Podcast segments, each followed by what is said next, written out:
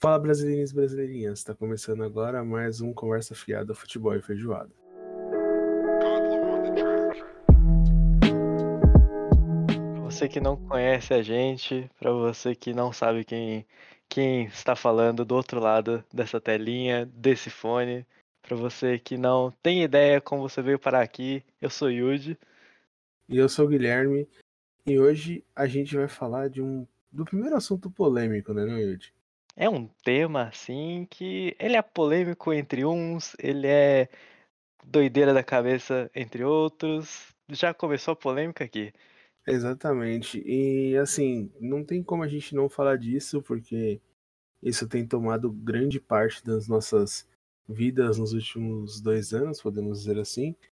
E o assunto de hoje é sobre a pandemia, né? Todo esse caos que a gente passou e tá passando aí no, nesses últimos tempos, né, mano?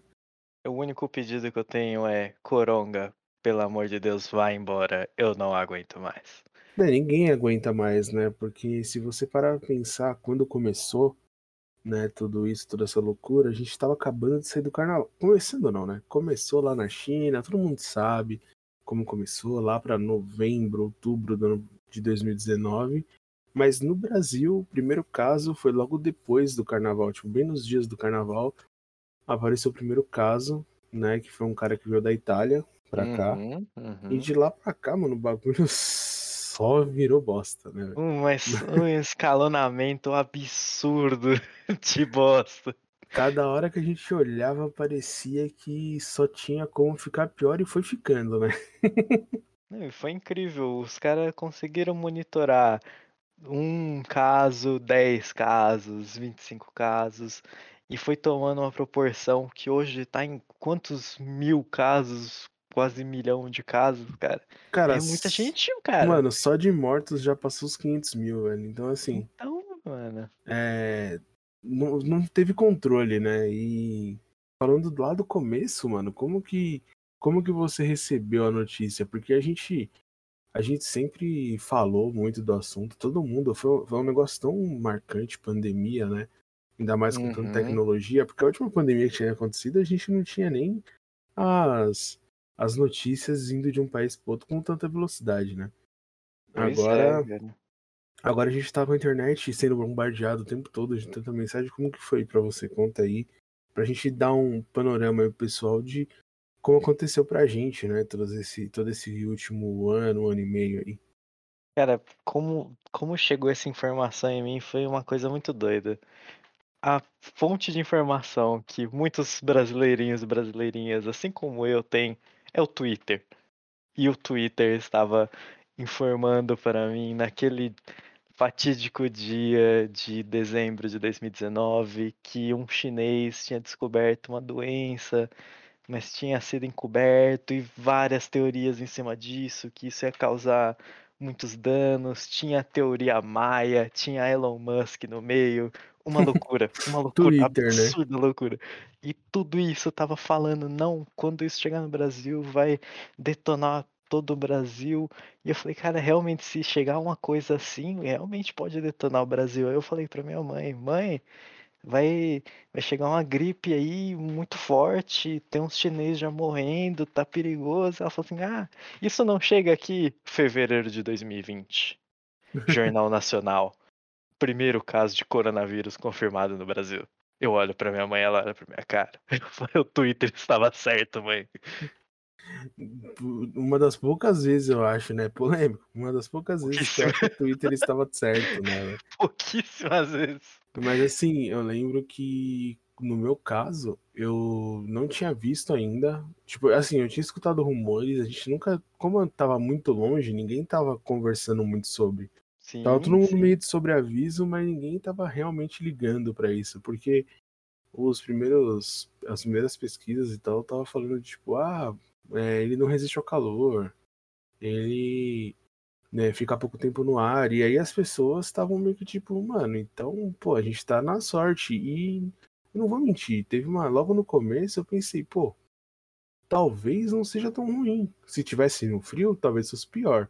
Sim, sim. Eu acho que todo mundo Quando- pensou isso, né, o otimismo no brasileiro é muito forte. E aí Quando eles falaram esse negócio de ele não resiste tanto no calor, eu pensei: "Ótimo, estamos num país tropical, exatamente, abençoado por Deus e bonito por natureza". Eu falei: "Cara, é isso, estamos num país onde o coronavírus não vai reinar. E O aí inverno é um mês só".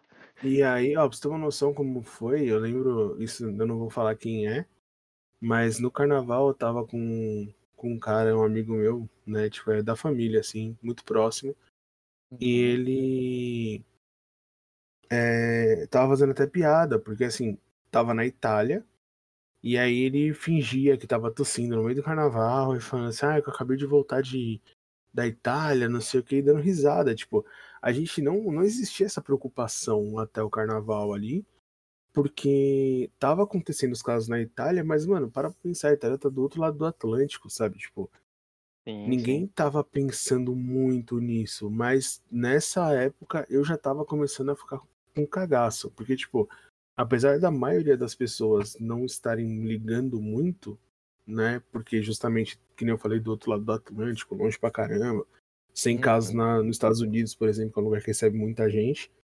As pessoas, a gente tava tranquilo, as pessoas estavam tranquilo, né? Mesmo eu que tava apreensivo já, porque eu olhava a situação da Itália, naquela época a situação da Itália já tava calamitosa, assim, tava horrível. E eu lembro de.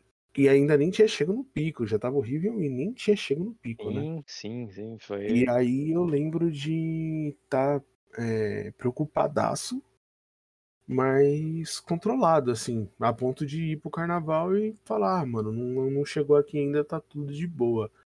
E aí na segunda-feira, isso o carnaval foi no sábado, né? Esse carnaval, essa, o Uhum, bloquinho que eu vi foi no uhum. sábado. Na segunda-feira confirmaram o caso no Twitter. Antes de sair no, cara, antes de sair vi. jornal, em qualquer lugar, o pessoal no Twitter já tava falando sobre isso. Porque já tinha sido apurada a notícia e aí já começou um movimento de o onde o cara trabalhava, o prédio fechou. E aí você fala, Hum, putz, mano, ferrou. Aí você descobre que o cara foi numa festa de boas-vindas e tinha não sei quantas pessoas. E essas pessoas não estavam sendo monitoradas e circularam. Aí começou a dar aquele piripaque, mano. Eu comecei a falar, mano, ferrou, ferrou, ferrou, ferrou, ferrou. E aí, aí eu já vou puxar um- umas considerações aí, né? Porque frente à pandemia, você espera que as pessoas sejam coerentes, né?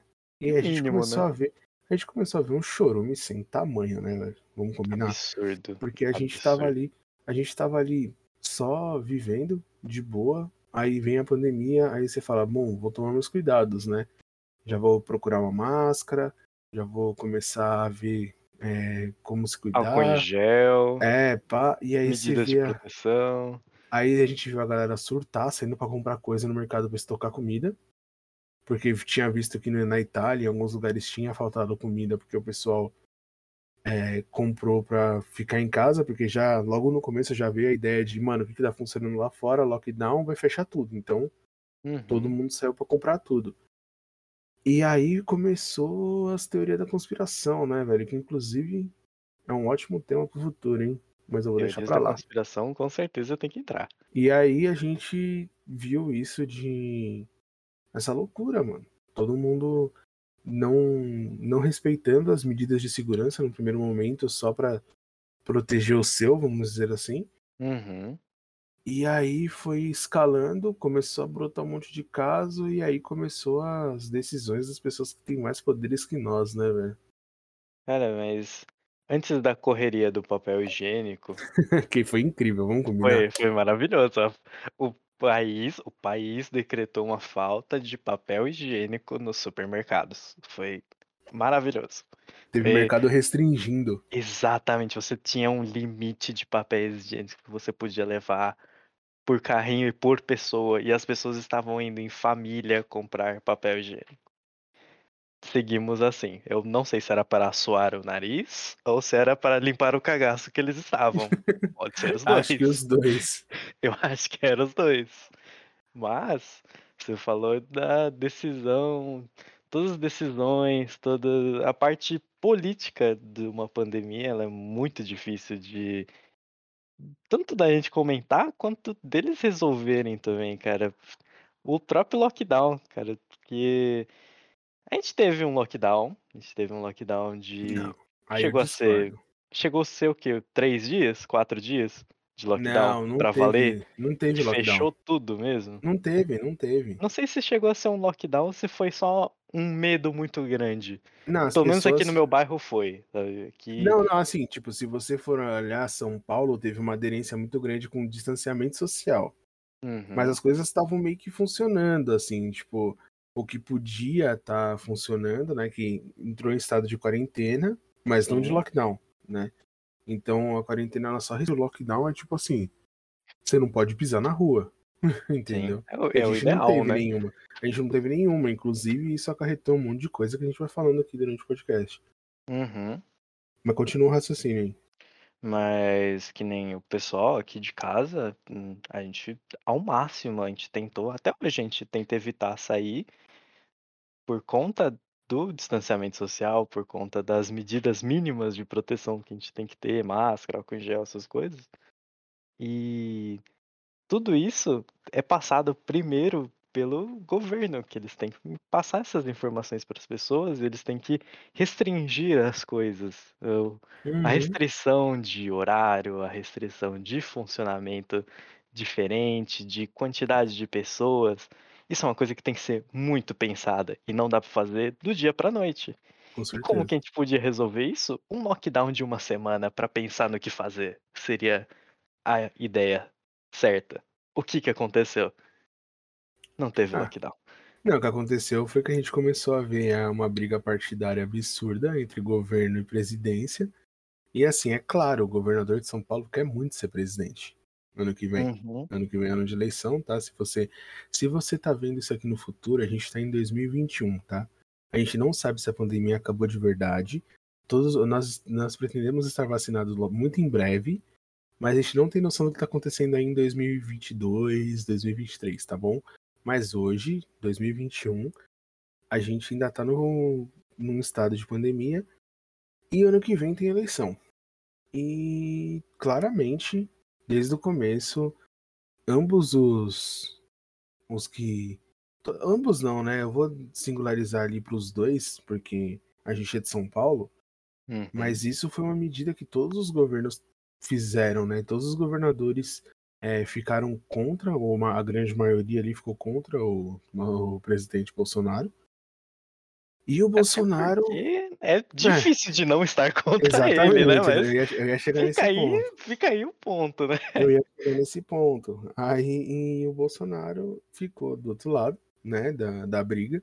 Uhum. Eles lutando por votos das suas devidas seus devidos grupos, né, então assim, o Bolsonaro começou a apontar que estava sendo ridículo fechar tudo, porque a economia ia quebrar, que as pessoas precisariam de de emprego e não de das medidas restritivas, porque isso ia matar eles de fome, que em certo ponto tá certo, Sim, sim. né, mas eu vou me explicar melhor pra vocês não acharem que eu sou bolsominion, pelo amor de Deus, eu tenho um cérebro. É, não, é aquela situação em que não deixa de ser um ponto certo. Hum, Exatamente. quando você tem uma visão mais humanista, você realmente olha por esse lado. Mas, quando nós temos essa visão humanista, nós concordamos com isso. Eu acho difícil que ele tenha uma visão humanista tal qual a nossa. É, porque isso no no porque no final das contas, assim, as medidas sanitárias, que no caso era o que o governador estava querendo fazer e Uhum. estava batendo de frente e angariando votos dessas pessoas que têm mais noção, que é o meu caso, o seu caso e tal. Uhum. As medidas sanitárias, num primeiro momento, são muito mais importantes do que a questão de emprego. Por quê? E por que que eu vou falar isso? Antes que alguém me xingue aí. Porque é o seguinte, quando eh, imagina uma economia. A economia tá funcionando super bem, vem uma pandemia, fecha tudo. A economia normalmente vai parar de se movimentar porque ninguém tem dinheiro pra ficar gastando, porque tem que garantir a sobrevivência. E só o Uhum. dinheiro da sobrevivência não é suficiente pra uma economia girar, tem que ter compra de serviços, de outras coisas. Beleza. Só que se você analisar o que aconteceu nos países que fizeram lockdown, houve um grande apoio dos governos vigentes no lugar. Então, o cara teve lockdown na Inglaterra e ele teve auxílio do governo. Sim, sim, sim. Ou seja, eles estavam fazendo a questão do. Né, eles estavam fazendo as duas coisas. Eles estavam é, tomando cuidado com as medidas sanitárias, sem deixar a parte humanitária de lado. Então, assim, eles estavam fazendo o ideal. Nova Zelândia fez isso, é, a Alemanha fez isso, todas as grandes nações que enfrentaram de maneira melhor o Covid fizeram isso. E aí no Brasil, como é o Brasil, não dá pra ter os dois, tem que ser um ou outro, né? Futebol e feijoada funciona sempre, né? Exatamente, é o... porque assim. A situação do Brasil. Aí, Bolsonaro falando isso, falando um monte de merda, que tipo, não tinha que ficar usando máscara, que fazendo, é, juntando, aglomerando gente sem máscara, sem proteção nenhuma, e dane-se que isso daí é só, só uma gripezinha. Eu tenho essa frase de atleta. ficou marcada, essa frase, essa sentença toda que ele proferiu naquele dia incrível, uhum. que é apenas uma gripezinha, que eu tenho histórico de atleta. Mano. Isso foi proferido, isso foi circulado no Twitter. E o pior, eu, sinceramente, eu conheço pessoas que votaram nele. São uhum. pessoas que eu considero pessoas boas, que têm, que têm condigência de pensamentos, condizência, calma, errei a palavra. pensamentos em linha. Então, o que eu não tenho. Aparenta-se que eu não tenho. pensamentos lineares que têm Hoje em dia, alguns se arrependem, alguns não se arrependem ainda. E eles apoiaram, né? É, eles esse apoiaram tipo esse tipo de conversa que ele estava tendo. Né? Discurso, é, discurso. Que ele estava tendo e pessoas que hoje em dia se arrependem dizem que realmente não era só uma gripezinha, mas Cara... essas pessoas tiveram que ver muita coisa acontecer, tiveram que ver, cara, cenas horríveis de cemitérios lotados, cara. Uma cena que eu nunca achei que eu ia ver na minha vida, um cemitério lotado, que era é, escavadeira é, abrindo buraco atrás de buraco e falar, ah, não tem como mais enterrar no maior cemitério da América da Latina, é. da cidade de São Paulo, cara, não tem como, cara. E aí, assim, eu tenho mais história, você sabe, eu vou chegar lá uma uhum. hora, mas o quando você olha tudo que aconteceu, você. E você falou da, das covas e tal, cara, isso não foi nem na metade do ano. Uhum. Tipo, a gente já começou a ter superlotamento de cemitério e as pessoas nem podendo se despedir dos seus entes queridos.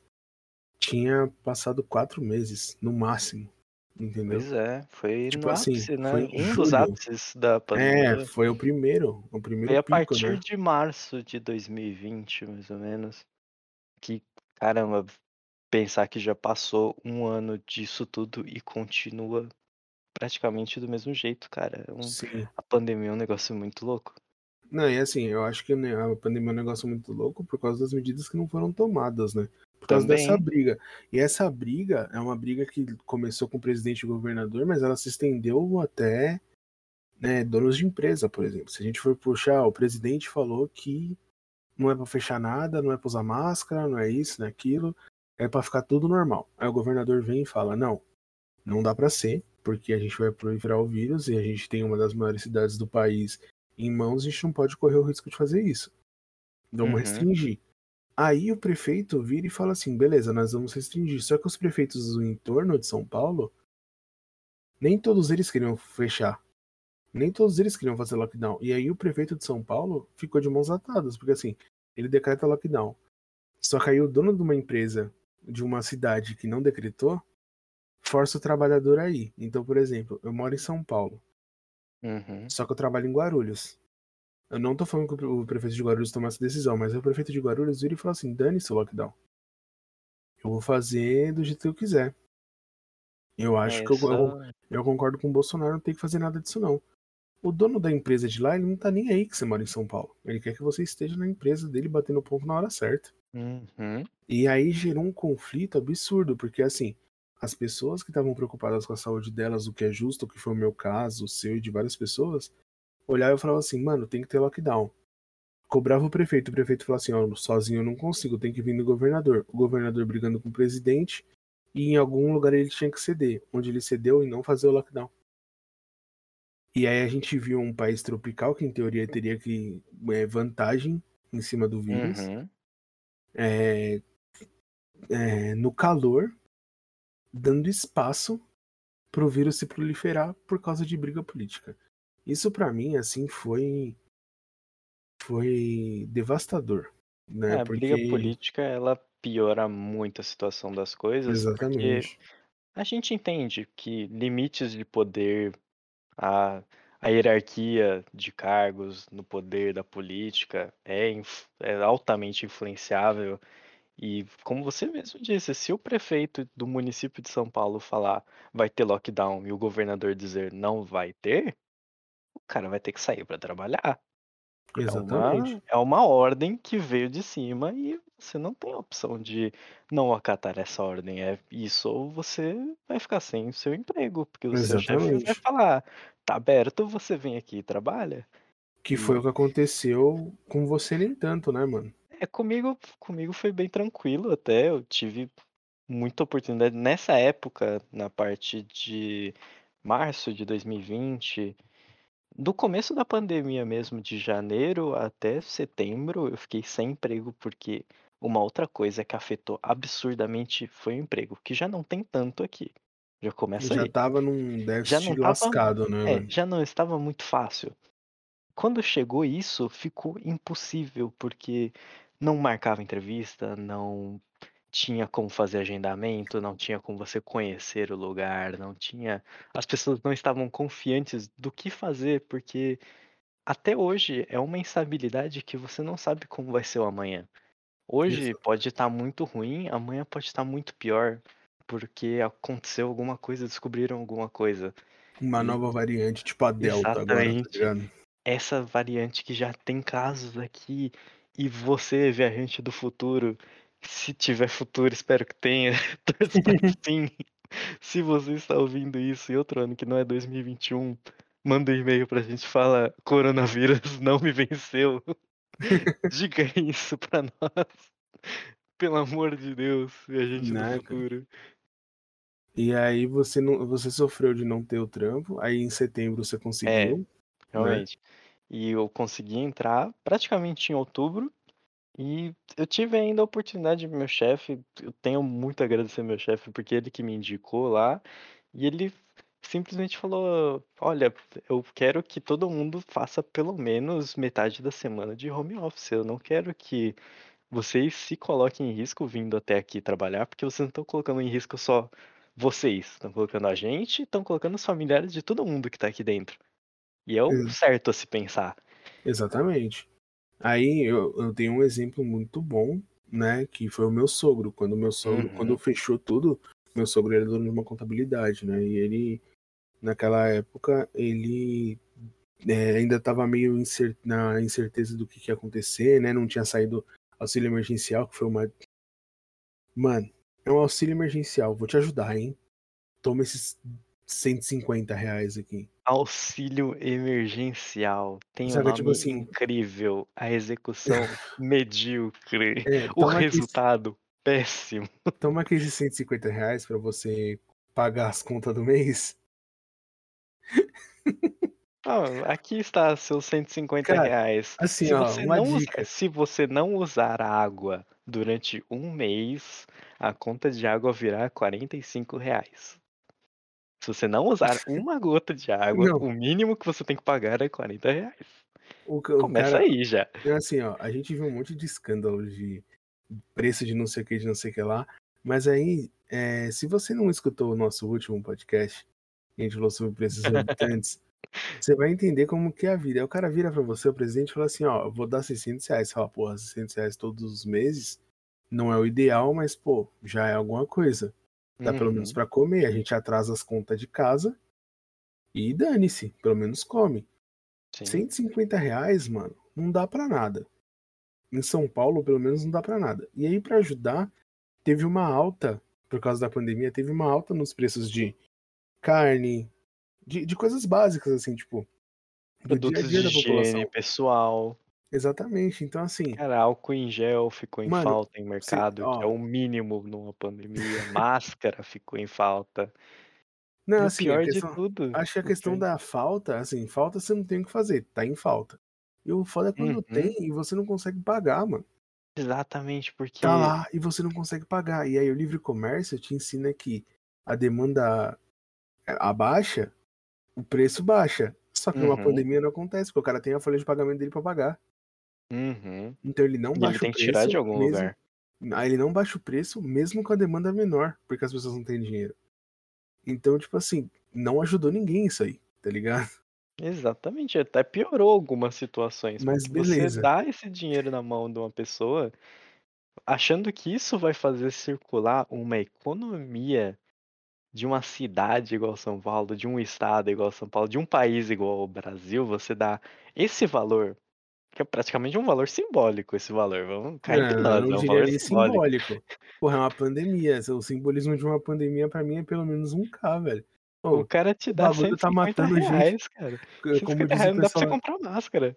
Ô, como diz o pessoal no trabalho, os caras desligaram a luz e tá passando a foice em todo mundo fi. O coronavírus fez isso com a gente pai. E aí o cara vira pra mim e fala assim: "Ó, toma esses R$150 aí pra você passar o mês". Tomar no seu cu, mano. cento e O cara cinquenta tá me reais por mês, se eu converter isso em notas de R$2 eu não consigo nem me cobrir velho. Ah, não tem como cara, Então e cinquenta reais. Aí, o o meu sogro, né, enquanto ele não tinha eles não tinham visto isso de, eh, que ia rolar o auxílio, que eles iam ter aquele esquema de, eh, ajudar as empresas a custear uma parte, e por aí vai pra diminuir a jornada de trabalho, não sei o quê. Ele deu férias, né, para as pessoas, pra ele não se prejudicar também, porque, eh, num ponto, eh, apesar das da empresa do meu sogro ser bem estruturada, eles estarem preparados, ninguém tá preparado pra uma pandemia. E você não sabe quanto tempo ela vai durar, imagina se ele ele a empresa dele, apesar de ser antiga, não tem um capital tão grande. Então imagina você ficar pagando a folha de pagamento dele o mês o ano inteiro, ele não queria mandar ninguém embora. Então o que ele fez? Ele deu férias, o o tempo que o pessoal tinha de férias ele deu de férias, até sair alguma coisa. Quando saiu ele fez a pausa de alguns contratos, ele foi arrumando a casa do jeito que dava. E teve aqueles casos que foi o caso que aconteceu comigo. Né.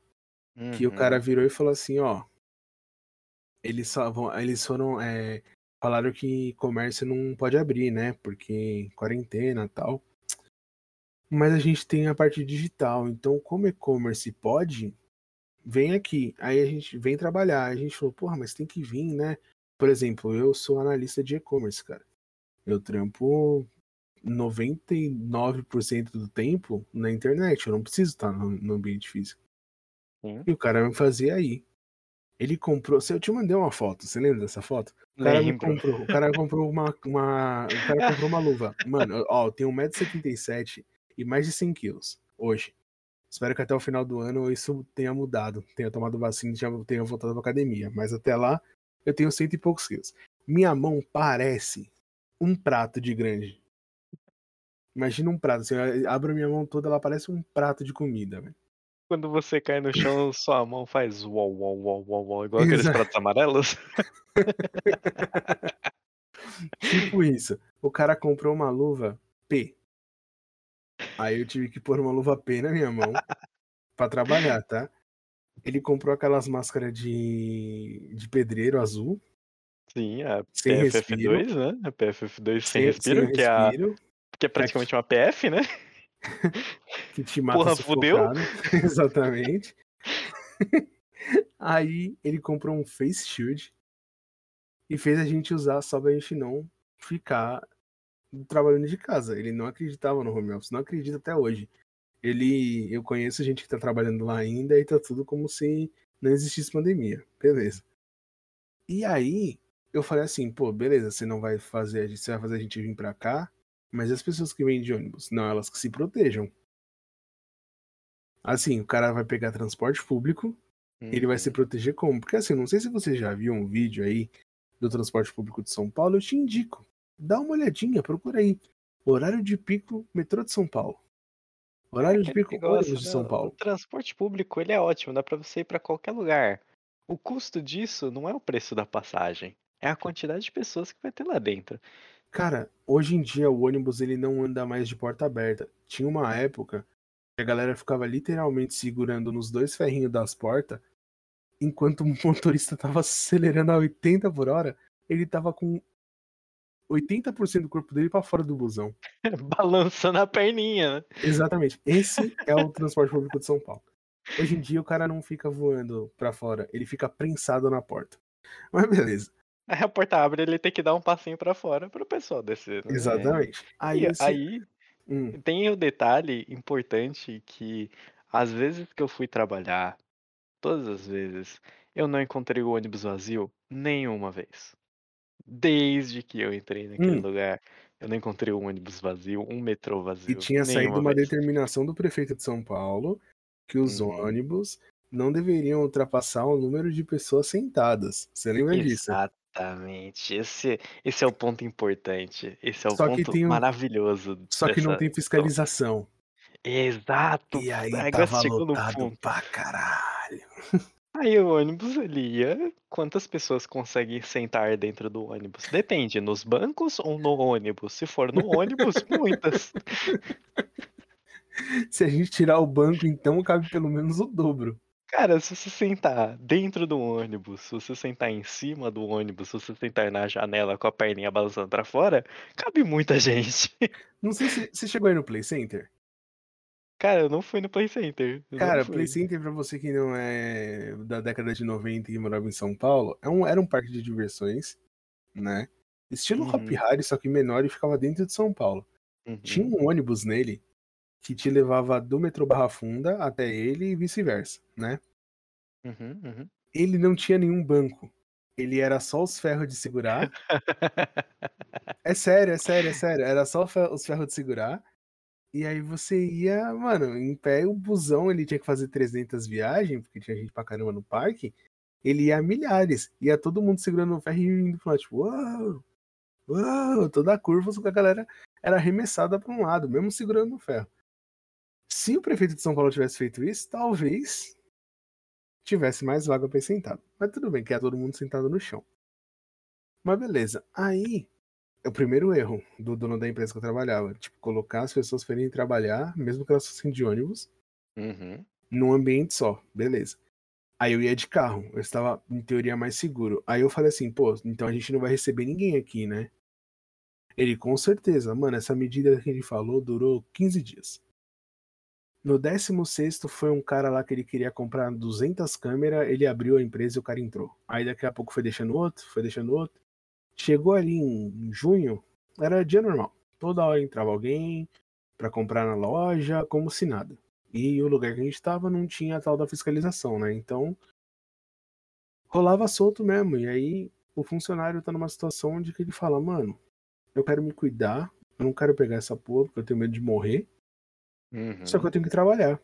E aí eu faço o quê? Né, prefeito, você pode fazer alguma coisa? Só posso fazer se o governador fizer. Governador, você pode fazer alguma coisa?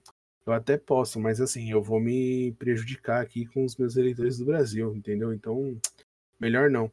E aí, presidente? Deixa quieto, né, mano? Esse presidente aí não vai me escutar porque ele é um asno, né, velho? Não, e aí, senhor presidente? Ah, deixa pra lá. É, não vou porque... nem perguntar. É, porque vai virar jacaré. Isso daí deixa a gente pra depois. Deixa pra depois. Ah, caraca, essa parte, essa parte ela tem que chegar. Porque eu quero virar um jacaré. Então, e aí, mano, nossa, foi, foi o caos, porque assim, eu tinha entrado lá em janeiro. Eu tô pagando um. Eu tenho uma atividade considerável aí. Tô pagando um, um uma residência. Uma residência. Um valor graúdo. Exatamente junto com a minha digníssima, eu não podia ficar desempregado, né? E aí eu comecei a surtar. E aí vem aquela parte de surto coletivo, né? Porque uhum. todo mundo em algum momento nessa pandemia ou estava drogado ou estava no psicólogo, não tem ou no psiquiatra, não tem outro jeito de ter passado por essa pandemia, né? Era a pandemia um dos poréns da pandemia principais, além do medo instaurado em todas as pessoas de não sei como vai ser o amanhã, foi o problema que isso mostrou que existe, sabe? As pessoas sozinhas, as pessoas ansiosas, essas pessoas elas começaram a demonstrar muito mais os sintomas disso e, cara, o psicólogo ele não tinha tempo hábil de atender tantas pessoas que começaram a procurar por ele. E muitas pessoas não procuraram por ele e hoje em dia devem estar sofrendo horrores, porque a gente a gente ainda tem o Discord, um grupo no WhatsApp, um grupo no Telegram que a gente não usa, que a gente se comunica, a gente tem várias pessoas para conversar e praticamente todo dia a gente chegava do trabalho, reclamava do trabalho, reclamava do ônibus cheio e conversava e jogava alguma coisa e fazia qualquer outra coisa. E isso deu uma aliviada absurda no Sim, estresse de todo mundo, porque a gente via que a gente não estava sozinho. E Uhum. muita gente ficou sozinho ness nesse Ficou. Mano, imagina, eu tenho pessoas, né, conhecidos que tinham acabado de se mudar pra morar sozinho, velho. E aí o cara tá Uhum. sozinho, né, ou a mina tá sozinho, assim, e tendo que lidar com tudo isso, de não poder sair de casa, ou sair de casa e tá paranoico de: "Mano, eu posso amanhã tá com isso aí. E aí, que que vai acontecer?" Exatamente. Porque E eu moro aquele negócio, sozinho, se eu passar mal aqui, que que acontece? e aquele negócio, o hospital tá ficando cheio, quem que vai cuidar de mim, velho? Eu não vou conseguir me cuidar, eu vou estar sozinho. Hospital cheio, cemitério cheio, cara, pra onde que eu vou, cara? Eu vou trabalhar? Eu não vou? Se eu não for, eu vou morrer de fome. Se eu for, eu tenho risco de morrer de uma gripezinha. Nossa, mano, esse negócio da gripezinha é foda. É, é um vai ponto que eu por vou tocar muito. não, vai ficar pro resto da vida essa Vai, com palhaçada, né, certeza. Vai, vai, com certeza. Isso vai. Não, assim, apesar que eu não sei, né, brasileiro tem memória curta. Pode ser que amanhã eu já tenha esquecido já. Apesar que, cara, quando a gente for falar um pouco sobre o futuro que a gente espera do Brasil pros próximos anos e pra esse finalzinho que parece ser o final, né, da pandemia, a gente Uhum. vai chegar um pouco, vai falar um pouco sobre isso. Mas aí, cara, eu dei uma surtada de leve. A gente tinha comentado que tinha pessoas que Uhum. apoiavam. Eu tinha uma pessoa muito querida que apoiava ele, que era o meu pai, cara. E o meu pai era um protetor, assim, ferrenho do, do Biruliro, tá ligado? Uhum. Ele falava que o cara tava certo e mesmo quando ele falava umas abobrinhas assim muito grandes, só que quando veio a segunda onda ali, que foi mais ou menos um pouco depois do ano novo ali, né? Foi, foi É, bem no comecinho desse ano agora. é, quando veio essa segunda onda, meu pai ficou bem preocupado. E eu acho que foi quando ele começou. Ele não dava o braço a torcer. Uhum. Ele falava muito mal do Dória, mesmo o Dória tomando.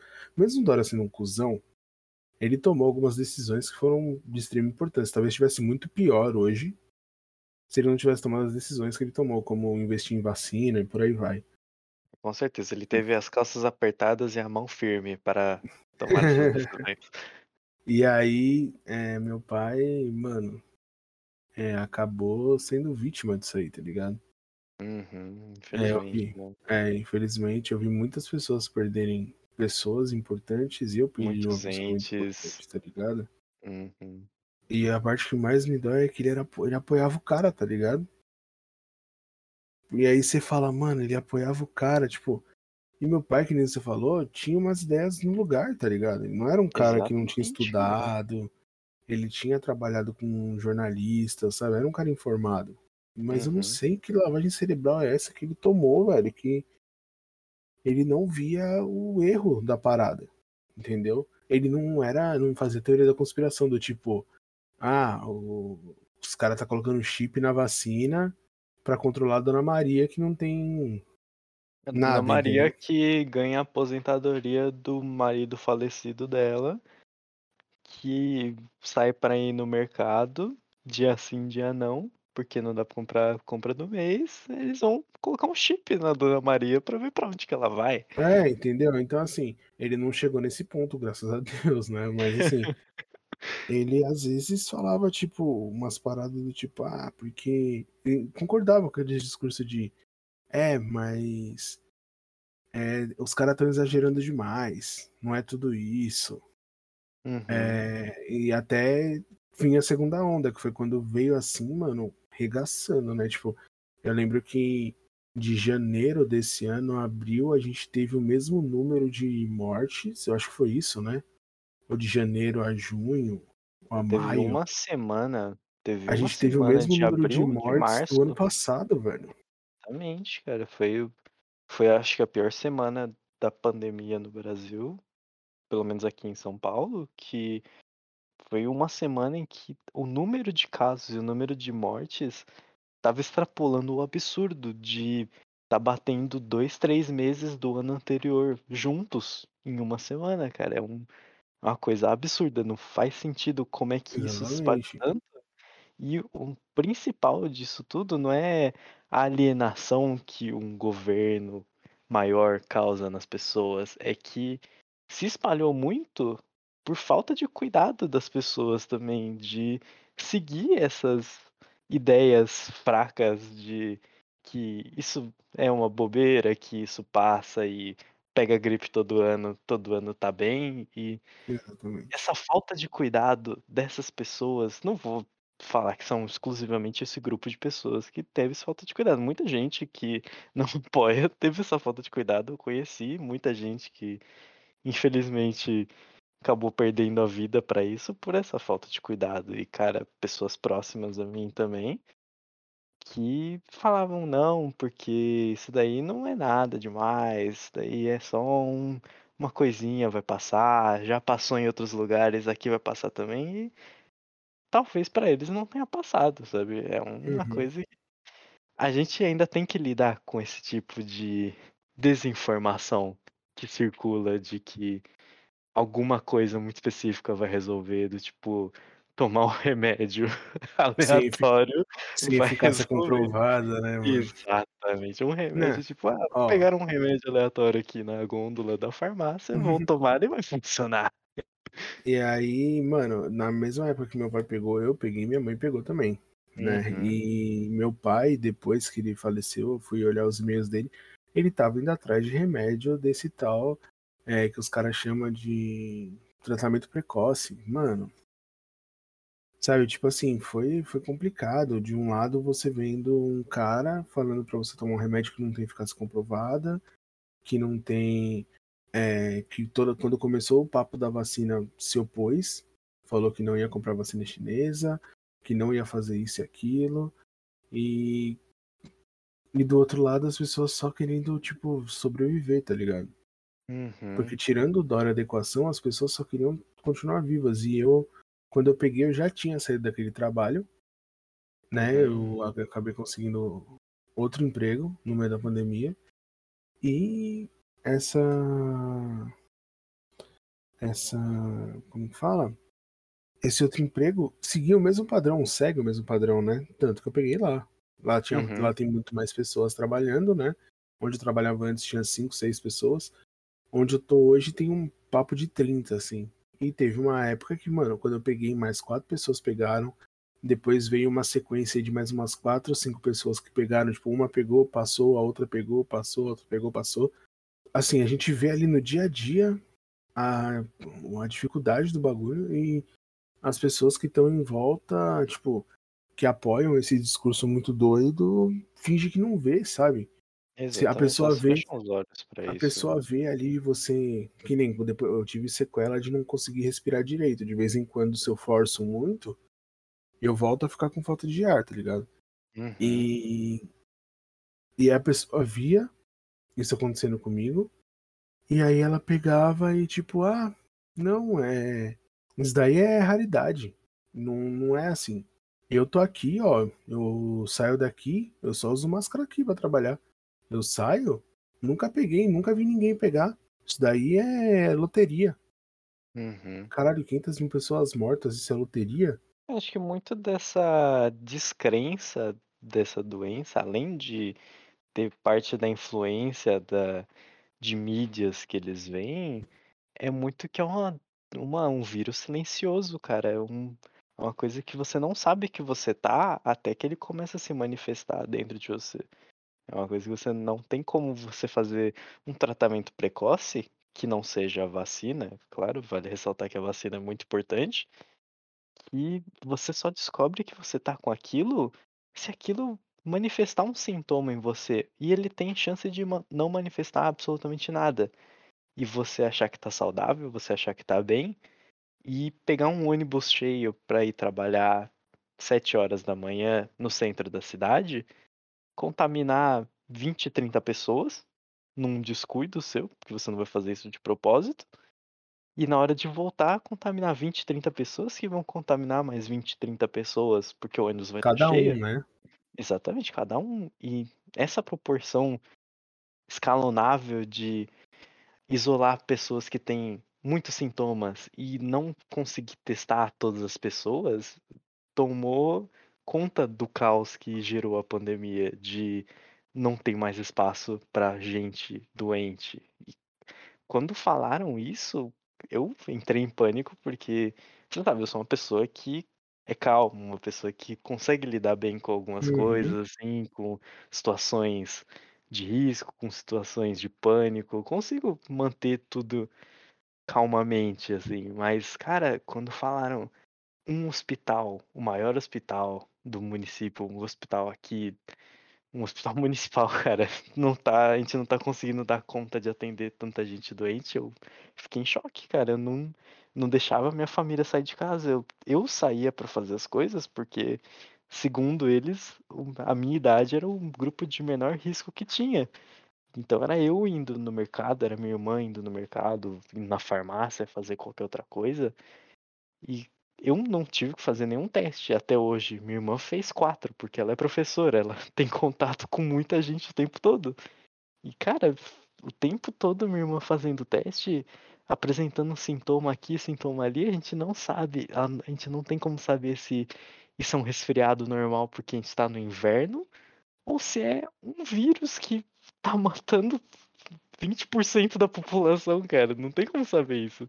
Assim, eu tenho problema de ansiedade, né? E todas essas notícias que vêm vindo a gente vai vendo essas informações, dá vários gatilhos, né?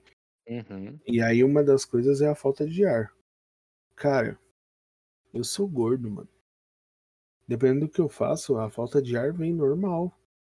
Já uhum. era motivo pra você eu ficar paranoico do tipo, mano, eu tô com Covid, mano, eu tô com Covid. Aí depois eu tive um resfriado. Mano, eu tinha certeza que eu, tinha, que eu tava com Covid. Eu tinha certeza, certeza. E aí, no outro dia eu tava bem. Eu fiquei, mano, será que eu tô melhor? Ou será que ele vai ser assintomático? E aí eu fiz o teste. E aí deu. Deu negativo, primeiro que eu fiz, Uhum.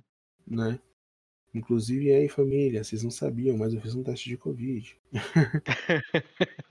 E em aí, silêncio, em segredo. é, mano, eu tava em choque. E aí, depois, eu. Eu fui fazer um de verdade, foi o que me mostrou, né? De verdade, assim, que eu fiz no hospital, que me mostrou que eu tava com, com Covid realmente. E, mano, foi muito doido, porque assim, no primeiro dia não parecia que. Parecia que eu tava resfriado de novo. Porque eu, no dia anterior eu tava com o corpo quente, tomei vento gelado, saca? Aquela história de mãe, tipo, Sim, tirei a camiseta, tomei vento gelado, tomei uma cerveja gelada e no outro dia eu acordei com a garganta arranhando, nariz meio entupido e falei, ah, aí dessa vez eu fiquei tipo, ah, não, é só um resfriado. Acordei pior na terça-feira, pronto, mano, Covid. E foi muito doido, porque assim, acho que foi a primeira vez na minha vida que eu realmente achei que eu, eu poderia morrer, tá ligado? Uhum. Esse pensamento, pra quem não teve, mano, te consome, tá ligado? E aí ele acaba fazendo piorar as coisas que você já tá sentindo. E aí você abre meio que espaço, né? Tipo, isso daí é pra quem acredita, tá? Isso daí pode ser muito achismo da minha parte. Eu não, nessa hora eu não tô ligando muito, não. Mas sabe quando você meio que sente que o psicológico atrapalha muito o tratamento? Sim, sim. O Eu psicológico ele senti afeta demais, Eu cara. senti isso, mano. Que quando eu tava ficando muito paranoico, enquanto eu tava com Covid, eu fui ficando pior. Porque eles tinham falado pra mim que no décimo dia era o pior dia. E, mano, meu décimo dia foi horrível. Eu achei que eu ia ter Uhum. que ser internado, tá tá ligado? Uhum. E aí isso afetou minha mãe, afetou meu pai. E a gente ficava sempre nessa de, mano, quando que é o décimo dia? Ficava contando. Cara, isso é. E o pior é saber depois que tudo isso podia ser evitável, tá ligado? Tipo, tudo isso É, poderia ter sido tanta coisa evitado. podia ter sido evitada por uma, 2 semanas totalmente fechado para planejamento. Sei Exatamente. lá, cara. É a gente voltar naquele negócio da economia que a economia não ia girar com as coisas abertas, com as coisas fechadas. A realidade é essa. Ela não ia, ela já não estava girando com os dois pés no chão, ela já estava girando em falso. e a pandemia e a pandemia não, e a economia, né, ela não gira com pessoas mortas, né, velho. Exatamente, você não consegue colocar um caixão para trabalhar no escritório, cara. Não funciona assim. Exatamente. E aí veio, né, depois de muito tempo, já deve estar Uhum. fazendo um mês aí, veio a CPI do Covid, né, mano. Cara, que assunto incrível e virou um entretenimento do público. Do É, mano, público depois do dessa depois dessa de massa BBB. maravilhosa dessa massa maravilhosa que eu chamo de Twitter, virou um entretenimento maravilhoso ver a discussão da CPI da covid. Porque aí a gente começa a ver nesse nessa discussão, que muita coisa que a gente achava que estava acontecendo de errado, realmente estava acontecendo de errado. Pois é, aí que tá o ponto principal, porque toda hora, o tempo todo, principalmente a gente, assim, a gente conversava: "Mano, como assim? Por que que isso tá acontecendo? Isso tá errado". A gente que não tem conhecimento, parece errado pra nós. Por que que as pessoas que têm conhecimento tá falando que tá certo e é assim mesmo? E Uhum. quando a a CPI da covid entrou e começou a colocar as as verdades de fora, tirar essas verdades e colocar externar essas verdades, né, a gente começou a falar: "Mano, realmente estava errado". E o incrível, o melhor de tudo na CPI da covid são os nomes que são citados. Um nome conhecido Meu Deus, você não vai no falar mundo isso, todo. Todos Você nós conhecemos esse nome. Seja É você médica, ela é uma médica, ela é uma seja médica. você um brasileirinho ou uma brasileirinha, ela já teve muitas profissões. Ela é uma atriz. Ela a a rainha da CPI da covid, hoje embaixadora da CPI da covid, Mia Khalifa foi citada na CPI Várias da vezes. covid no Brasil. Várias Futebol vezes. e feijoada. Mano, os caras conseguiram transformar assim, apesar de ser um negócio sério e tá mostrando várias pontualidades importantes, assim, de vários assuntos que vários esclarecimentos de momentos, como o Yuji falou, esse negócio eu também trouxe várias, eh como eu não sei nem definir em palavra esse tipo de coisa, tá ligado? Uhum. mano, assim, eh, virou loucura, tipo, e o pior de tudo é que essas loucuras não partem eh, do lado das pessoas que são contra todas as medidas que o governo Bolsonaro tomou, tá ligado? São sempre dos apoiadores dele. Você viu o cara da Mia Khalifa, mano, é um dos apoiadores do Bolsonaro. É o mesmo cara que fica falando de cidades que usaram a cloroquina e deram certo, e tipo, não, não deu. É fake news, tá ligado? Já foi comprovado que é fake news. E aí os caras, você começa a ver que eles estão perdidos, mano. Eles estão perdidos. E aí é, o negócio é tão da mão deles assim, né? Que eles estavam eles estavam conseguindo usar umas cortinas de fumaça e apagar os incêndios ali de problema no Uhum. governo deles e tal. Mas, mano, agora foi tão doido que o presidente piorou de saúde, velho. Entendeu? Tipo, É, ele isso tinha. é uhum. Assim, o cara ficou ruim da saúde porque, assim, claramente é a água batendo na bunda, entendeu? É o Porque, assim, estresse de tá tudo sendo mostrado, né, cara. É, mano, rolou aquele meme da Pfizer, saca? Tipo, Faz a que a Pfizer mandou mais de 50 e-mails pro presidente e ele não respondeu. Aí eles queriam que a gente fosse vitrine mundial de vacinação, porque, eu não sei se você sabe, eu não sei como que tá aí pra frente, né? O Brasil é conhecido, era pelo menos conhecido mundialmente pelas suas campanhas de vacinação. Uhum. O Brasil acabou com a polio extremamente rápido. Um dos Entendeu? poucos países no mundo a ter uma cartela de vacinação gigante, Exatamente. Então, assim, nascimento até sabe Deus quando, você toma a vacina gente sempre, cara. É, a gente toma a de 15 anos, a gente toma a cada 10. É isso, né, Uhum, 10 ou 12 anos. uhum, uhum. Pra reforçar e, assim, a gente é sempre foi referência, as nossas campanhas são são mostradas no mundo inteiro. E aí no país da vacina o cara deixa passar 50 e-mails. E aí você descobre que, mano, o cara ia pagar 50 conto em cada dose de vacina. Exatamente. Aí eu foi uma hora que eu dei uma surtada, tipo, real, porque faltou pouquíssimo tempo pro meu pai ser vacinado, tá Uhum, ligado? Antes uhum. dele falecer. Era pra ter sido a vacina que ele queria tomar, porque hoje tem o sommelier de vacina, né? Meu pai que, que criou esse estereótipo aí de sommelier de vacina. Ele. Ele queria tomar da Pfizer. Ele sempre falava assim: Nossa, quando chegar minha vez de vacinar, espero que tenha da Pfizer. Ia ser a Aham. dela. E só não teve por causa de 100 reais. 100 Tá reais, cara. Que era duas doses, 50 reais cada uma. Eu até falei, mano, eu tirava do meu bolso Com tranquilidade. comprar vacina cara. pro meu pai e pra minha mãe, tá ligado? Uhum. E aí Tiraria o cara, o cara não faz. E aí você descobre depois que o cara não faz. Porque a última coisa que saiu aí sobre vacina na CPI foi uma tentativa de superfaturamento na Covaxin, que é a, a Uhum. indiana. Uhum. Entendeu? Aí você fala, "Ai, que filha da puta, mano. Cara, Olha, a- assim, de verdade, tem um monte de gente aí falando que, que o cara que quer que o cara morra e não sei o que. Eu não desejo esse tipo de mal pra ninguém, tá ligado? Uhum. E agora tudo que eu quero é que ele esteja, vi, esteja vivo, bem, pra pagar isso na cadeia, mano. Com certeza, que- cara. O que ele fez, mano, o que as pessoas que morreram, tá ligado? Tá tudo nas costas desse cara, velho. Cara, a CPI da Covid, ela só prova um argumento muito bom que foi colocado num fórum por um coreano anônimo. Crime ocorre, nada acontece, feijoada, cara.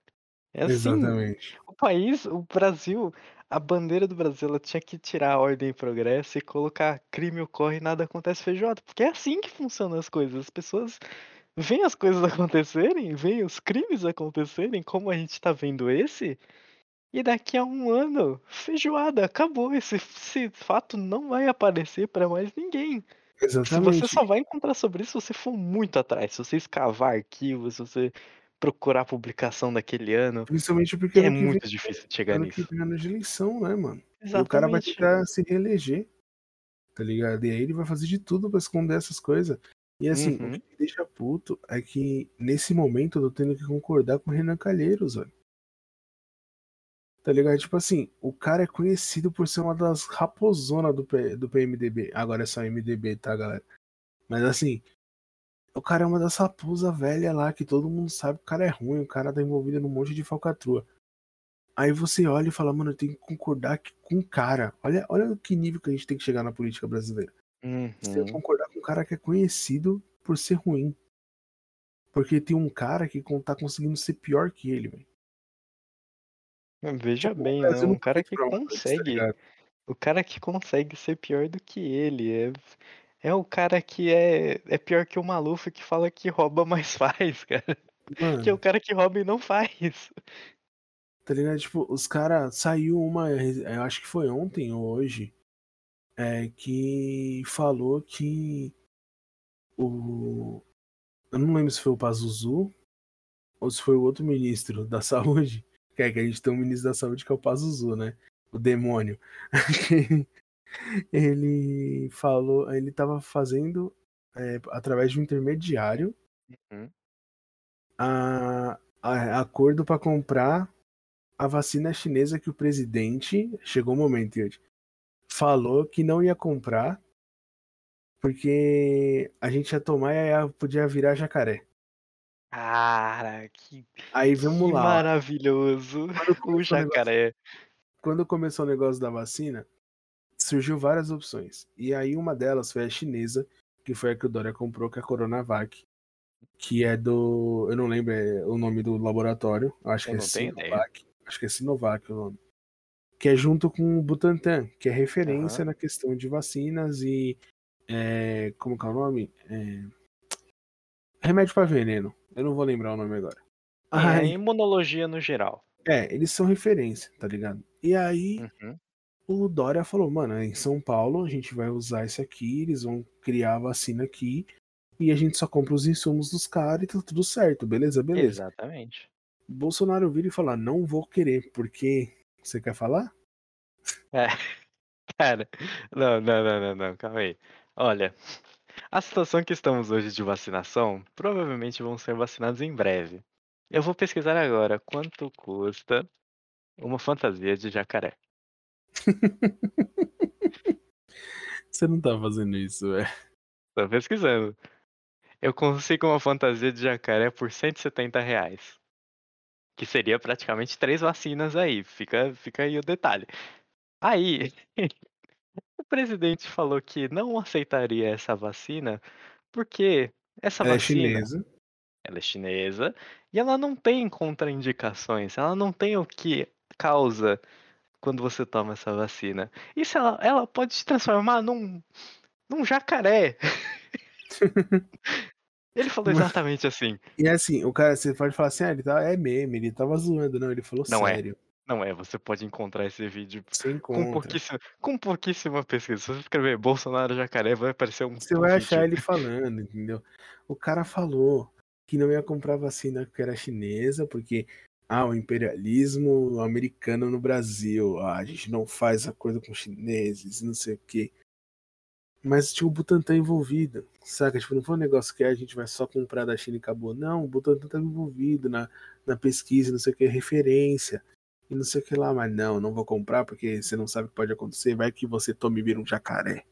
Não, Mano. não, não. Eu não vou tomar uma vacina chinesa. Eu não faço acordo com chineses. Olha, AliExpress, relógio barato. Olha, Samsung, Xiaomi. Caramba, carambolas. Eu falei, eu sei que Samsung é coreano, galera, mas é que a Samsung também é feito lá, tipo Apple, tipo todos os celulares, tá bom? Fazer Tudo que no você é usa na sua lá, casa né? deve estar escrito made in China, tá? Exatamente. Você só não tá escrito made in China no pé porque provavelmente você nasceu aqui. Exatamente. A menos que você seja chinês. Aí provavelmente vai estar escrito em algum lugar. Mas aí o cara falou um negócio desse. E aí saiu agora que o ministro da Saúde estava, através de uma intermediadora, fazendo a, a- um processo para comprar a, a Coronavac. Era só eles darem dinheiro na mão do Dória pro Dória trazer mais. Mas não, vamos por outro caminho para não dar pano pro Dória. E eles Uhum. estavam fazendo a compra por cinco vezes o valor que o Dória conseguiu.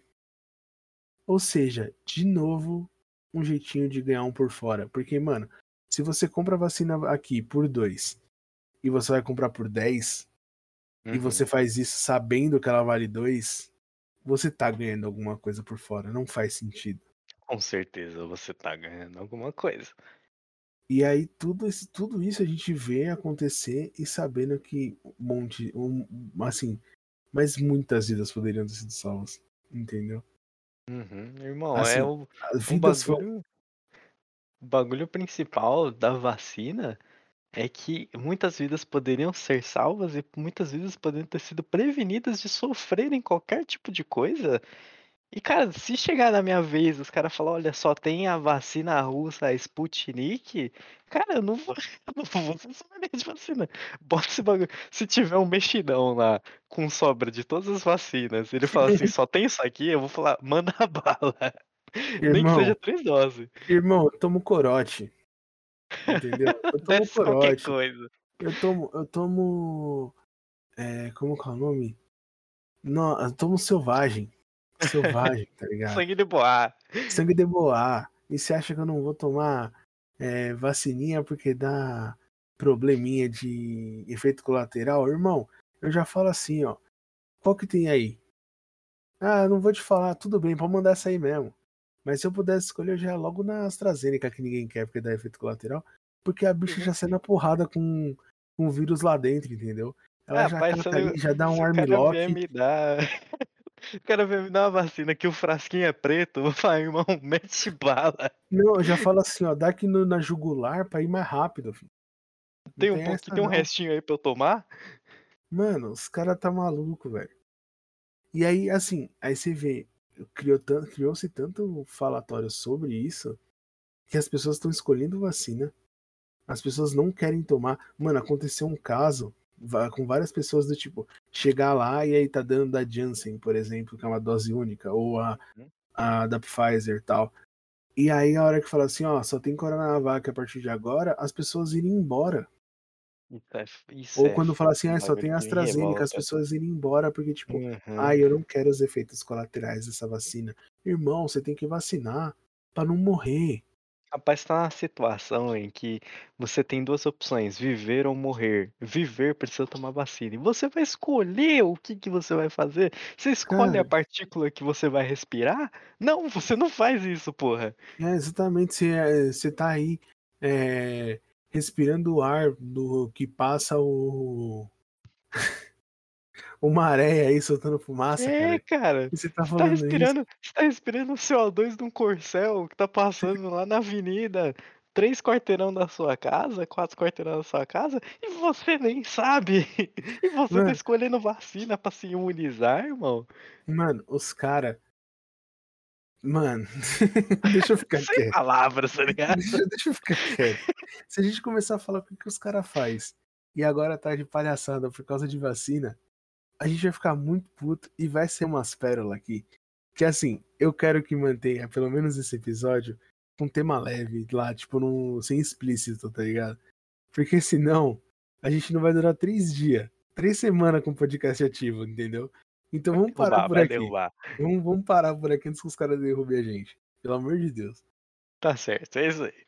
Mas é o seguinte, e agora? A gente falou tudo o que aconteceu, a gente falou bastante coisa aí, mas como que você vê o futuro daqui pra frente, mano? Vamos vamos botar aí que a gente tomou vacina, certo? Vacinamos aí, a Uhum, minha é uhum. provavelmente agora no final do mês, a sua começo de agosto. Eh, e aí, como que você vê? Você acha que dá pra piorar mais? Você acha que a vai vir uma variante aí que vai acabar com o mundo? Você acha que o Bolsonaro vai ser reeleito ano que vem? Que que você espera aí para o para os próximos anos, mano? É, minhas considerações sobre o futuro. Primeiro, coronavírus, eu te odeio por ter tornado a palavra variante ruim, porque eu sempre gostei de variante. Começa aí. Variante é um carro maravilhoso. Coronavírus, eu te Tipo por essa razão também. É, Jetta variante. Memes internos. Um dia a gente externaliza isso.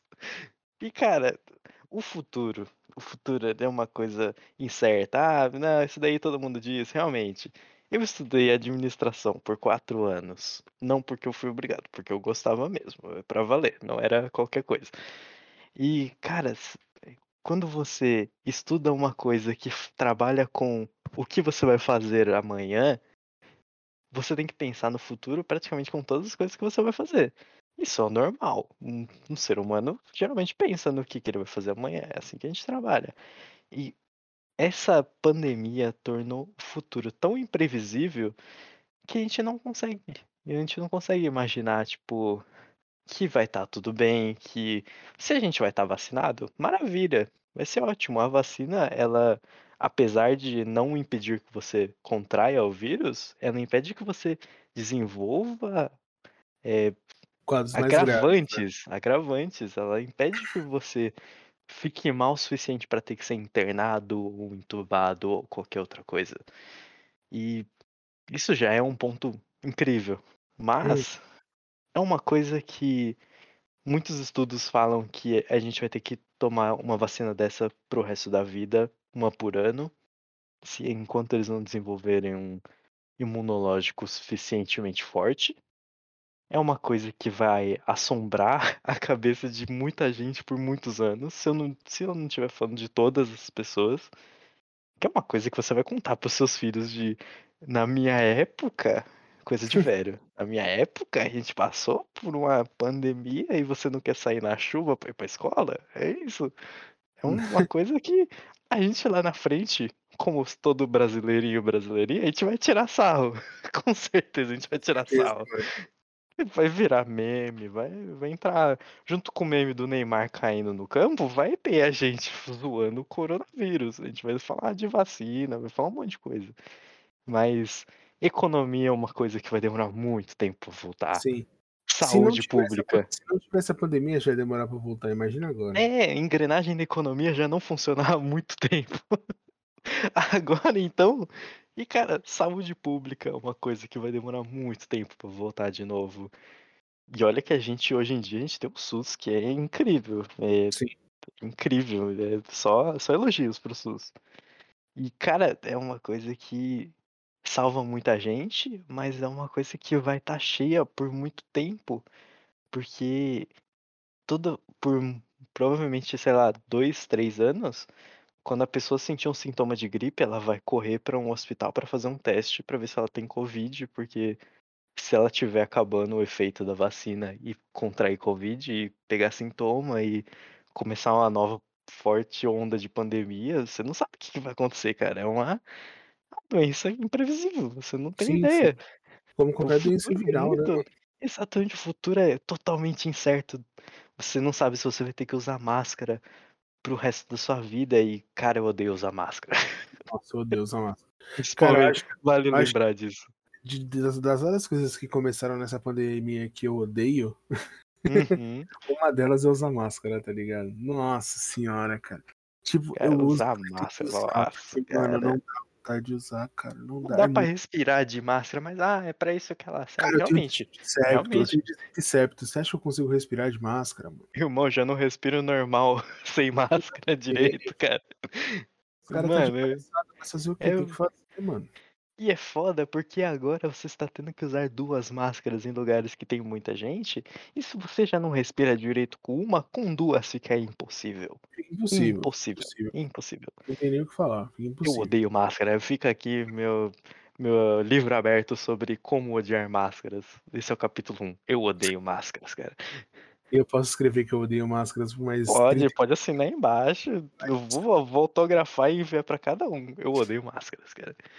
Mas aí tem tem que usar. Agora, sendo eu eu sou um pouco mais otimista, cara, sei lá, eu eu acho que porque tudo isso aconteceu comigo, de eu ter pego o vírus, eu Uhum. ter passado por isso e tal, saber que vai ter uma que tem a vacina e que a gente vai tomar e que com a vacina a gente não vai chegar num estado grave, né, Uhum. isso me deixa muito tranquilo, tá ligado? Porque, assim, eu vi como que é forte a parada, o meu caso foi bem complicado.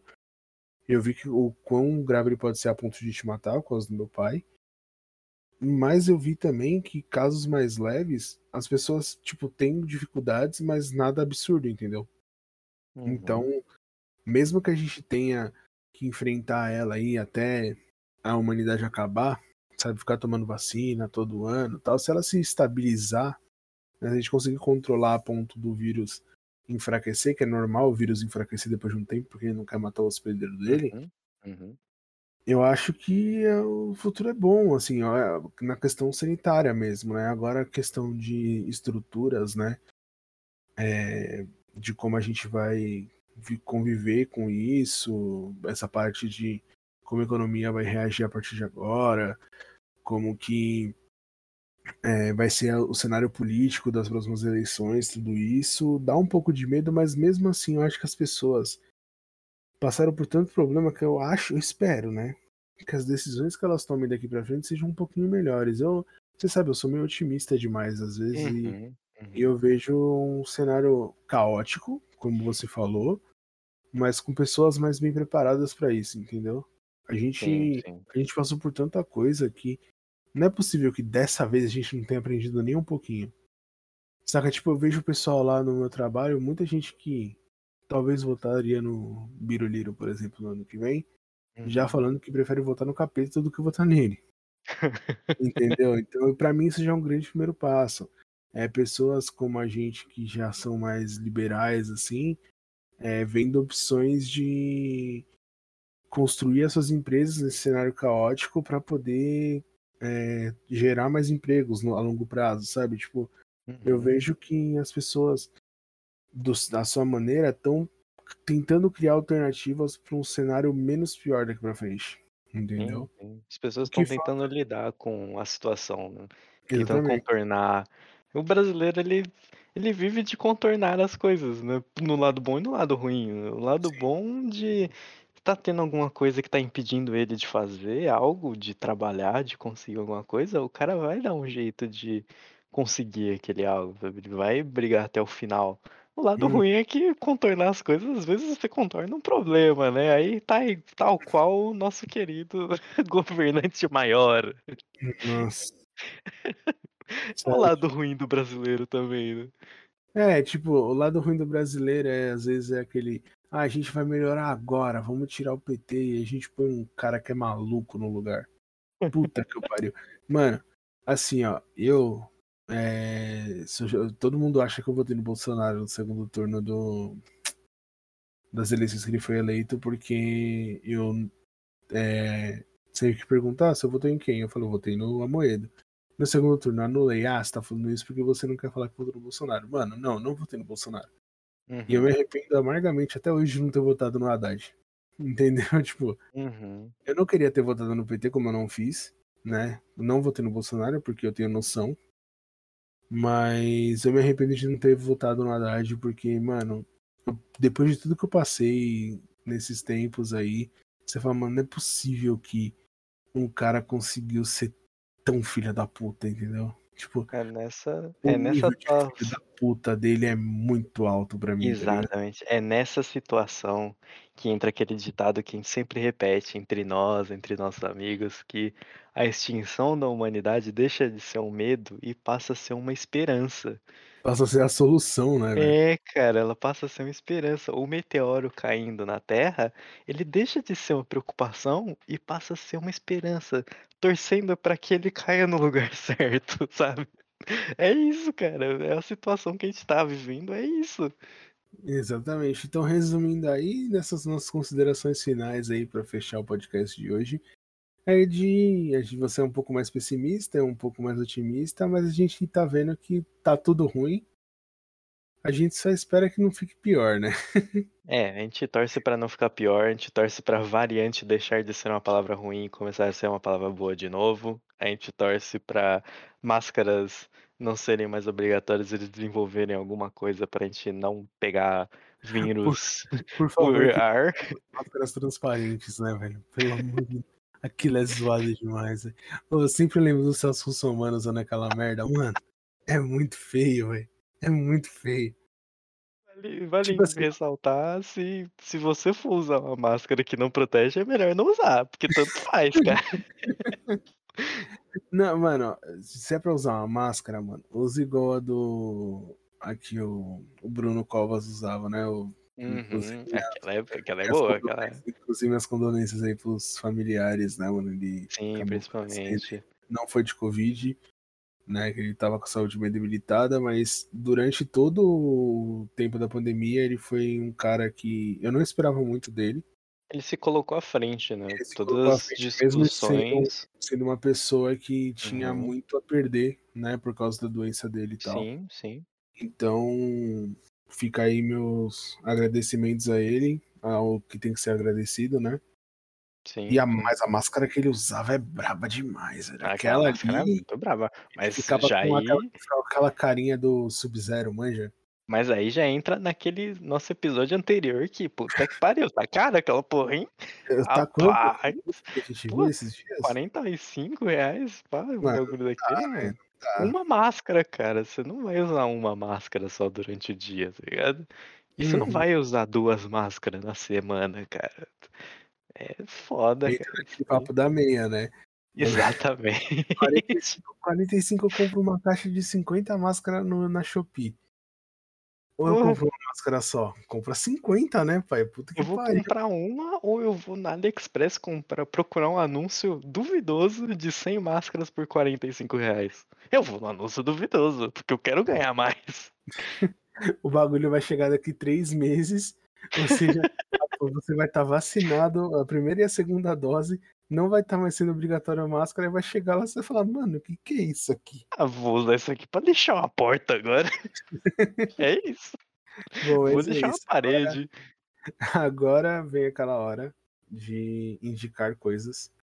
E eu quero começar de novo. Da próxima vez eu deixo você. Okay, mas eu quero começar indicando uma série que eu vi no Netflix, junto com a minha digníssima, né, Letícia. Uhum.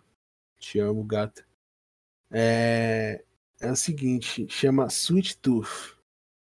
É uma hum. série net, original Netflix, que inclusive a capa dela tem um bebezinho com carinha de cachorro. Não sei se você já viu. É muito bonitinho. Exatamente, a série é muito legal, né? Uma uhum. mini sinopse aí. Ela conta a história de um menino, que ele tem é, orelha e chifre de cervo, né? Uhum. No mundo pós-pandemia. Veja bem. bem atual. Exatamente, bem. Você, inclusive, você cria essa conexão muito rápido com a série por causa disso, né? Uhum. E conta. Mostra um pouco dessa parte do ser humano de ser irracional com aquilo que ele não conhece, entendeu? É mais é bem, parece bem uma reflexão mesmo da vida atual e mostra a história desse menininho passando por isso, né? As dificuldades Uhum. que ele tá encontrando. Teve só a primeira temporada, mas o final, eu não vi se já foi confirmada a segunda temporada, mas pelo final vai ter segunda temporada sim. E tem tudo pra ser maravilhosa a segunda temporada. Então assiste, tá tudo lá já, a série é curtinha. Eu e, eu e a minha noiva a gente assistiu ali em um dia e meio, mais ou menos. Um dia. Vamos botar um dia aí que a gente assistiu, tipo, na sequência, assim. A gente tava no Uhum. fim de semana ali. A gente assistiu diretão, praticamente. Então, em um dia ali, se você for motivado, não tiver nada pra fazer, aí você ainda tá trampando de home office, dá pra você ver tranquilo. Essa é a minha indicação de hoje. E faz a sua Cara, mano. eu, assim como no episódio anterior, eu tenho duas indicações. Que uma, como vocês sabem, como vocês puderam notar, eu sou uma pessoa que adora carros. E eu preciso dizer que tá a temporada da Fórmula 1, pra quem gosta de carros, tá Tá incrível. incrível, incrível, tá maravilhosa, assim. Você que tá querendo começar a ver Fórmula 1, cara, veja uma corrida que seja de um final de semana que tá maravilhoso, tá incrível, tá incrível mesmo.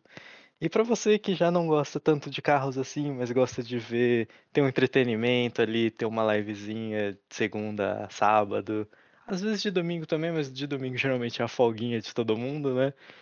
Tem um amigo nosso, um parceiro daqui do nosso podcast, Qualquer que começou. Qualquer dia ele vai aparecer aqui, vocês vão estar contando com a presença maravilhosa dele, com a voz maravilhosa dele também, que é o nosso querido Lucas, o Akanoshi, o meu xará. Então vou recomendar também a live dele, é uma live muito boa, ele conversa com todo mundo, possivelmente no chat. Ele tá sempre conversando com a gente mesmo, então você pode até encontrar com a gente na live dele, é uma coisa diferente, Uhum. hein? É uma coisa bem diferente. Realmente. É uma conversa, praticamente uma conversa aberta entre todos nós, que a gente tá Dá sempre fazendo alguma coisa. verem, dá pra vocês verem Uhum. exatamente como a gente é aqui lá. Entendeu? E vocês vão perceber que é igual. É exatamente assim. Às vezes lá fica um pouquinho pior, porque lá a gente pode não ter filtros às vezes. Mas fica aí a minha recomendação, então, pra você aí que ficou até aqui, você quer saber o canal dele é twitch.tv barra akanoshi, se escreve A-K-A-N-O-S-H-I-I. Então, twitch, T-W-I-T-C-H.tv barra akanoshi. Então, é isso. Acompanhe ele, acompanhe nosso parceirinho aqui do podcast, nosso parceirinho de jogos, nosso parceirinho de vida aí. E é isso aí. Acho que essas são as minhas recomendações. Na descrição aqui do podcast eu vou deixar o, o link dele. Não vai ser clicável, mas dá pra vocês copiarem e colocar lá. Né? A gente sempre deixa ali o Uhum. Twitter, nosso Twitter também. Ou Twitter não. A gente falou tanto de Twitter que eu falei Twitter. A gente deixa o nosso Instagram. Vocês podem chamar a gente na DM pra falar alguma coisa, falar de, de temas que vocês gostariam de escutar. Né? A gente já tem Uhum. alguma listinha, uma listinha aqui com alguns episódios. Mas se quiser mandar, a gente vai super adorar falar do que vocês quiserem que a gente fale. E não vou prometer, porque minha vida anda corrida. Mas eu acredito que no próximo episódio já vai ter o nosso Instagram, tá? E a gente sempre vai postar lá a, a capa do podcast, né? E os comentários vão ficar abertos para vocês comentarem como se fosse uma caixa de comentários do YouTube ou de uma foto normal mesmo, pra gente poder ter essa interação com vocês. Fechou? Aí eu vou avisar quando a gente tiver com isso já, tá? E também mais um recadinho aqui de final de podcast. É, a gente já tá em alguns outros lugares, tá? Para poder vocês poderem acompanhar a gente. Se você não gosta de acompanhar aqui no Spotify, né?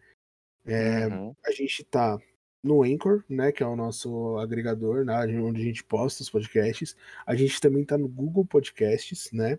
Isso o Breaker, aí. o Pocket e o Radio Public a gente já estava, né? E a gente também tá no Deezer, tá bom? Agora, Agora estamos você em mais Deezer, uma plataforminha aí para você exatamente. que acompanha a gente. A gente ter mais um seguidor em outra plataforma aí, ter mais seguidores e mais recomendações e fazer aquela pirâmide de recomendações. Não é esquema de pirâmide, não pode fazer isso, é crime. Exatamente, mas, meu, é... sempre ajuda a gente aí nesse começo. É, indica pros seus amigos, pros amigos dos amigos. Fala pros amigos dos amigos indicarem pros amigos e os amigos dos amigos. E vambora. Uhum. Se você não é uma pirâmide, mas se você indicar para quatro pessoas, as pessoas, cada um indicar para umas quatro pessoas, a gente vai chegando bem longe, beleza? A gente não vai fazer uma pirâmide, a gente vai fazer um triângulo. Exatamente.